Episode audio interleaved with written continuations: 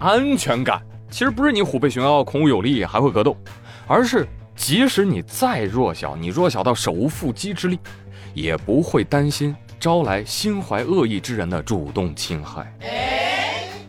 所以我觉得安全感的搭建就不应该要求个体去锤炼自己。换句话来说，你哪怕千锤百炼，你是一位身高一米九的搏击教练，你要遇到亡命徒的群殴，你也得躺。安全感到底来自哪儿？来自制度和法律。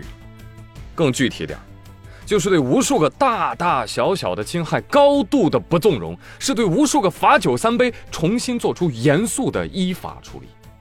其实任何地方都有老鼠，但是老鼠猖獗的程度，完全取决于当地的猫。啊，就说白了，你得让老鼠知道，咣咣咣咣咣咣咣，哎，走过路过不要错过啊！朗朗乾坤，哪只老鼠敢出来祸害人，那下场要么被我们。当街打死，要么被我们抓起来打死。老鼠一听，我靠，太危险了吧！不当老鼠了，当老鼠没活路。而在社会层面，有些能够滋养老鼠成长的陈疴救急也得治一治。你比如说啊，有些臭流氓啊，就觉得骚扰异性有面儿，小妞儿。下流，还有人呢喜欢拿性资源当做证明自己的筹码，下贱。再有，都到了二零二二年了，还觉得哇黑社会好威风啊，就很低龄幼稚杀马特啊，就整天称兄道弟，浑身油腻。不好意思，强者不需要三五成群，乌合之众才勾勾搭搭。而这些风气的更迭啊，一方面是社会认知在进步。另外一方面，也是最重要的方面，就是法治保障。而像闹大了大办，不闹了不办，微博断案，这些都是打击。再次引用一下中新网的一个评论：对执法者的行动的预期，是民众安全感重要的部分。在人民群众利益受损的时候，一定要旗帜鲜明，敢于亮剑，用公正的执法、严明的纪律，增强人民群众的安全感。我个人给总结一下。其实比严刑峻法更让犯罪分子害怕的一句话是什么？是伸手必被抓。啊，先别管刑期，就是只要犯事儿，就一定会被抓捕到案。这对犯罪分子是极大的精神震慑。就达到什么样的效果就好了呢？臭流氓都得学会保护自己。你晚上喊他出门喝酒，哎呦，不行不行不行不行，晚上不能出去喝酒，哥几个，晚上出去喝酒，万一看到个女的，想上去摸一把。哎呦，我这辈子就完蛋啦！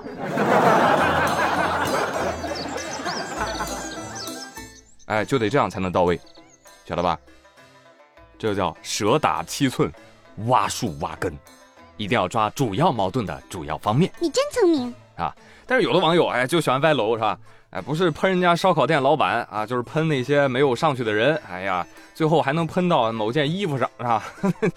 我相信不少人这两天都看到一张。就是远离这类人群的图片，啊，图片上勾勒出的这个人物形象就是戴着金链子，Boy London 啊，T 恤，爱马仕的皮带，拿着手包，不穿袜子的豆豆鞋。哟，这不是刘富贵吗？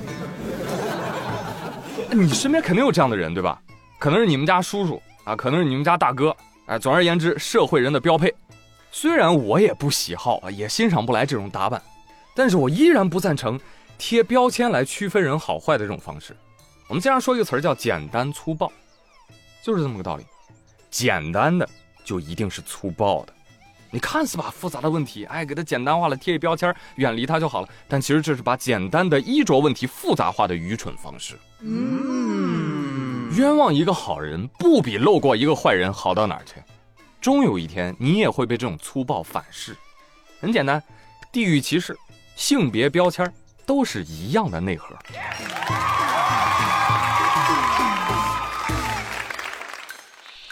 随随便便举个例子就可以打破你们的认知。同样是深夜，同样是几个高大的中年大哥在外面吃大排档，结局完全可以不一样。六月九号，浙江金华义乌有几名男子坐在人家店面外的一个大桌子上，然后一直吃到晚上十一点多，眼看老板快打烊了。几名顾客就跟老板说了：“老板，再拿点酒过来吧。”一看时间，哎呦，十一点多了，你也该下班了吧？啊，有点晚了，你不要等我们了，不要等我们了。这个等会儿我们吃完我们就自己收拾，好吧？你赶紧歇着吧。老板舒女士就回去了。第二天，老板一来看，哇，果然干干净净。回看视频，发现顾客们啊，不仅把桌子上的垃圾收起来扔桶里，就连店外的地面都给老板扫了个干干净净。老板说：“哇，做服务行业啊，很少能碰到这种客人，感觉他们正能量啊。”就把这视频发出来了。这叫什么？这叫世界的参差啊，朋友们！就同样是一群深夜喝酒的老爷们儿，你看人家这叫酒后高质量男性。你再比如说，同样是男人，你想想见义勇为的南京胖哥，啊你再想想故意伤人那几个死胖子，那同样不是胖子吗？吃的不是粮食吗？所以能怪着酒什么事儿啊？酒啊，只是人性的照妖镜。恶人啊，喝了酒会变得更恶。好人不管喝多少，内心都是善良的。快喝吐了，都要担心，呃，不会吐到公共区给人家添麻烦吧？用手兜着，跑到卫生间马桶边才敢吐。别问了，是我本人。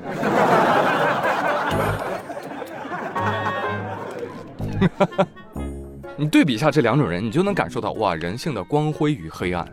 而我始终认为，你相信什么，你追随什么，你就活在什么样的世界里。你是有选择的。在我的世界里，那撸串就是撸串，喝酒就是喝酒啊！辜负美食美酒，那简直罪不可赦，得抓起来。